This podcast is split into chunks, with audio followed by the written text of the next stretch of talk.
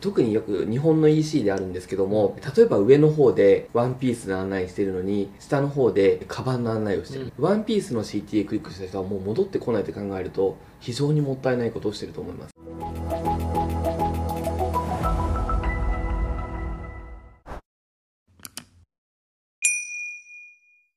こんにちは。世界へボカンの徳田です。本日は海外でも改めて注目されているメールマーケティングについてハイハイメールの安藤さんとお話ししていきたいと思います。よろしくお願いいたします。よろしくお願いします。ハイハイメールというメールマーケティングサービスを提供している株式会社ラックスの安藤です。今日はよろしくお願いいたします。します。この動画はすでに海外進出をされていてもっと売り上げ伸ばしていきたい方。これから海外進出を検討されている方。国内でメールマーケティングに取り組まれている方向けの動画ですメールマーケティングの活用のヒントが一つでも見つかりましたら嬉しいです。早速ですが安藤さんどんな今日お話していただけるんでしょうか？今日は、え3つについてお話ししたいと思います、はい、まず1つ目がメールマーケティングが成功するための全体像について。2つ目がニュースレターを開封してもらうためのテクニック。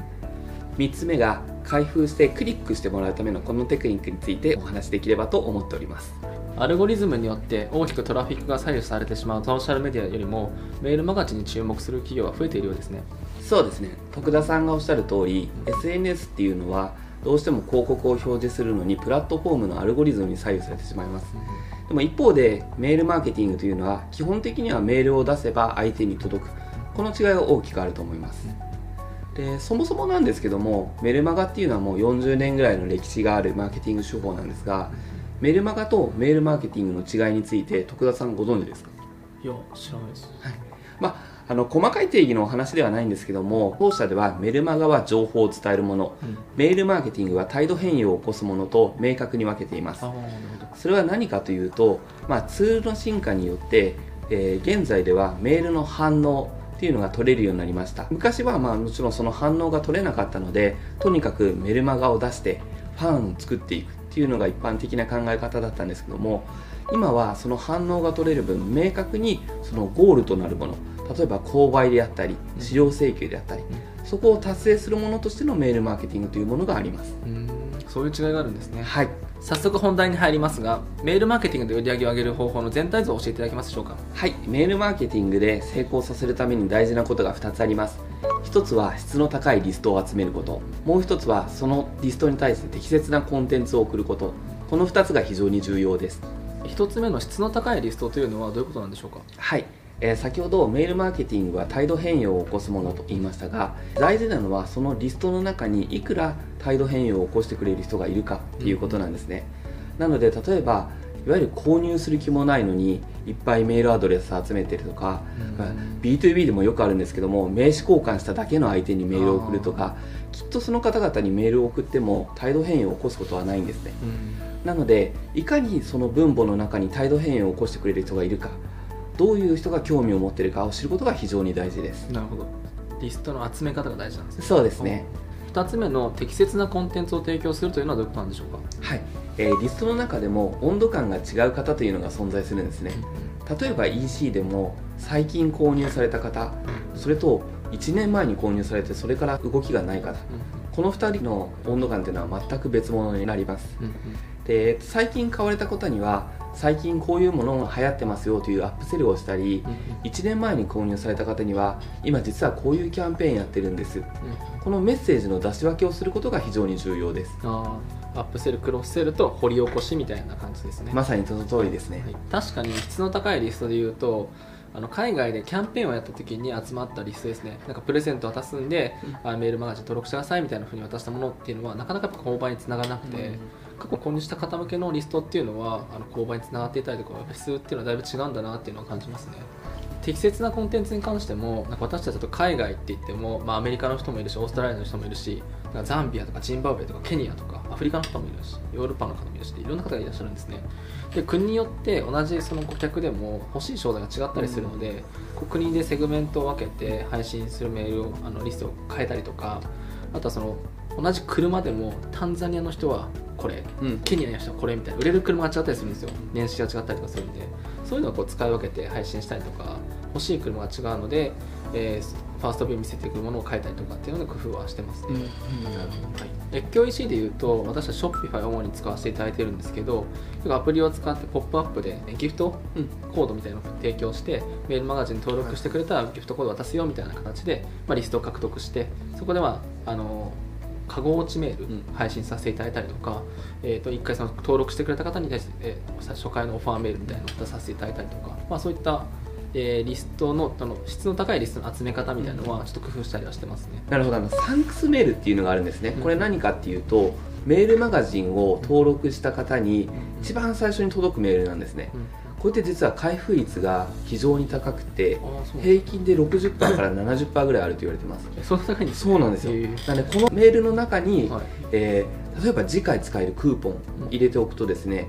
このメルマガを取り続けることで次もまた何かいいことがあるんじゃないかと。読者の方がずっと購読をし続けてくれるっていうメリットがあるんですね、ですのでぜひこのサンクスメールは使っていただきたいです。ねあー初回訪問時のポップアップで登録させて、うん。サンクスメールでさらにオファーみたいな。そうですそうです。はい。ではメルマガの配信頻度っていうのはどのぐらいにしたらいいんですかね？そうですね。一般的には B2B なら週に1回から2回、えー B2C ならばお届けする情報があるならば毎日でもいいと思います。ああそうですね購読解除されるのが怖いので配信頻度を抑えるっていうお話もまれに聞くんですけども、ねそもそも集めているリストに問題があるんじゃないかっていうのを疑った方がいいですね、読者の方から情報が欲しいと言ってメルマガを登録してるのに購読を解除されてしまうっていうことはほぼないはずです、うんで一般的な購読解除率というのは0.25%ほどと言われてます、まあ、1000人のリストがあったらば2人から3人ぐらいが解除されるイメージですね、えーなので、えーそれほど購読解除を恐れるというよりはお伝えする内容があるならばきちっとお伝えするっていう方が良いと思います。なるほど。適切なコンテンツのが重要とですね。はい。2つ目の開封率を上げニュースレターを読んでもらう方法についてですが教えていただけますでしょうか？はい、えーここで大きなテクニックが2つあります。1つ目は件名の付け方ですね。やはり最初に目につくのは件名ですで重要な情報は必ず左側に持ってくること。左側。これは何かっていうとメールの一覧画面ではあまり長い件名だと右側は切れてしまうんですね、なので例えば、えー今日までのセールですよとか会員様だけですよみたいな情報っていうのは必ず左側に入れる。あセール情報は何パーセントオフみたいなそうですそうです。具体的な数値が入っていると余はい。計開封率が上がるので、とてもいいと思います。なるほど、もう一つ大事なのが差出人名ですね、この中でよくあるのが、えー例えばそのメルマガ特有の名前を付けてしまう。なんとかショップメルマガ通信みたいなのあると思うんですけども、メルマガ登録した方がその差出人名を認識しているかどうかで変わってくるんですね、なので、えー差出人名に関しては基本的にはショップの名前をそのまま使うとかサービス名を使うとか変に凝った名前を付けない方がいいです。御社で言うとハイハイメールみたいな。そうですね。はい。よくあの私も受け取る方であるんですけどもあのまあハイハイメールであればハイハイメール通信ハイハイメール編集部みたいな名前で来ることがあるんですけどもこれまでこう取った方がそれって何の話だっけってなっちゃうことがあるのでうん。それはやめた方がいいですね。ああなるほどあとですね B2B で言うと差出人名にえー個人名を入れると開封率が上がるというデータがあります。ですので、えー私がもし入れるとしたらば株式会社ラクス安藤という差出人名にします。うーんそうなんですね。世界へボカンそうですでね差出人入れるとはい。上がるんですね、へえメルマガって何のために配信しているかっていうと1通ずつメールを書くことができないので代わりにシステムで一斉に配信してるうんうん。んですね自分が1通ずつお客さんにメールを書くとしたらどういう件名どういう差出人名で書くかって考えた方がいいと思います。あー1対 L の考え方じゃなくて1対1の考え方で結果 L に送るって感じなんですね。まさにその通りですねえーリンクのクリック率リとしたアクションをしてもらう方法について教えていただけましょうか？はい、えーこれですね当社で、えーメールを受け取った方がメールを見ている時間うんの平均時間を調べてみたんですけども実に7割の方が7秒以内だったんですね。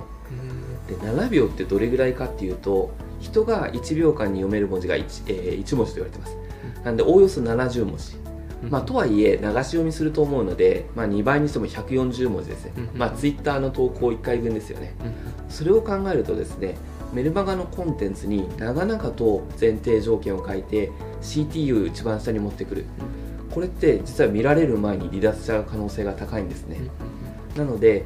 えーやることはまず大事なのは CTA をファーストビューに入れることファーストビューなんですね。はい、メールを開いた瞬間にもう CTA があるのが望ましい状態です。あのアクションするボタンのことを CTA ってそうですね。で、えーこのクリックされるものに関しましても、えーまあ、テキストメールのリンク形式ですね。うん、ハイパーリンクみたいな。ハイパーリンクとクリッカブルのボタン。ババナーみたいな。バナーみたいです。これでは大きく違いまして、えークリッカブルのボタンにした方が3倍ぐらい。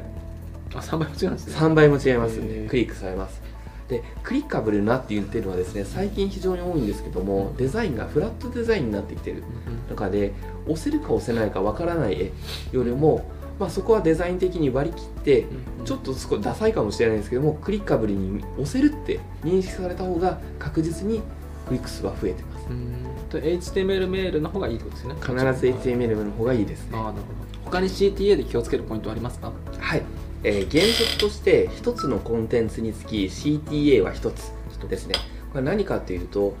えー例えばなんですけども見ているデバイスがスマホだった場合、えー一番上の CTA を押してウェブに遷移しました。って方はもう二度とそのメールには戻ってこないんですね。もそう考えると押された CTA より下にある CTA っていうのはもうないも同然になってしまいます、う